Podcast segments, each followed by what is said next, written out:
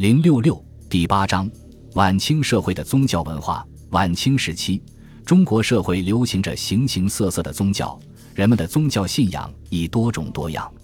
诸如佛教、道教、伊斯兰教、西方宗教，以及五花八门的民间宗教，便是存于这个时期的主要宗教类别。在晚清，中国传统社会及其文化因外来冲击而发生了重大变化。这种变化也反映到宗教方面，出现了不同宗教的兴衰胜败，改变了旧的宗教格局。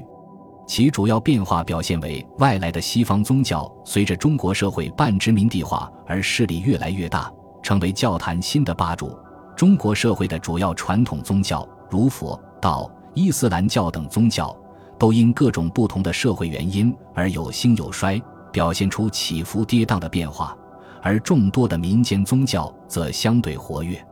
以下作分别叙述。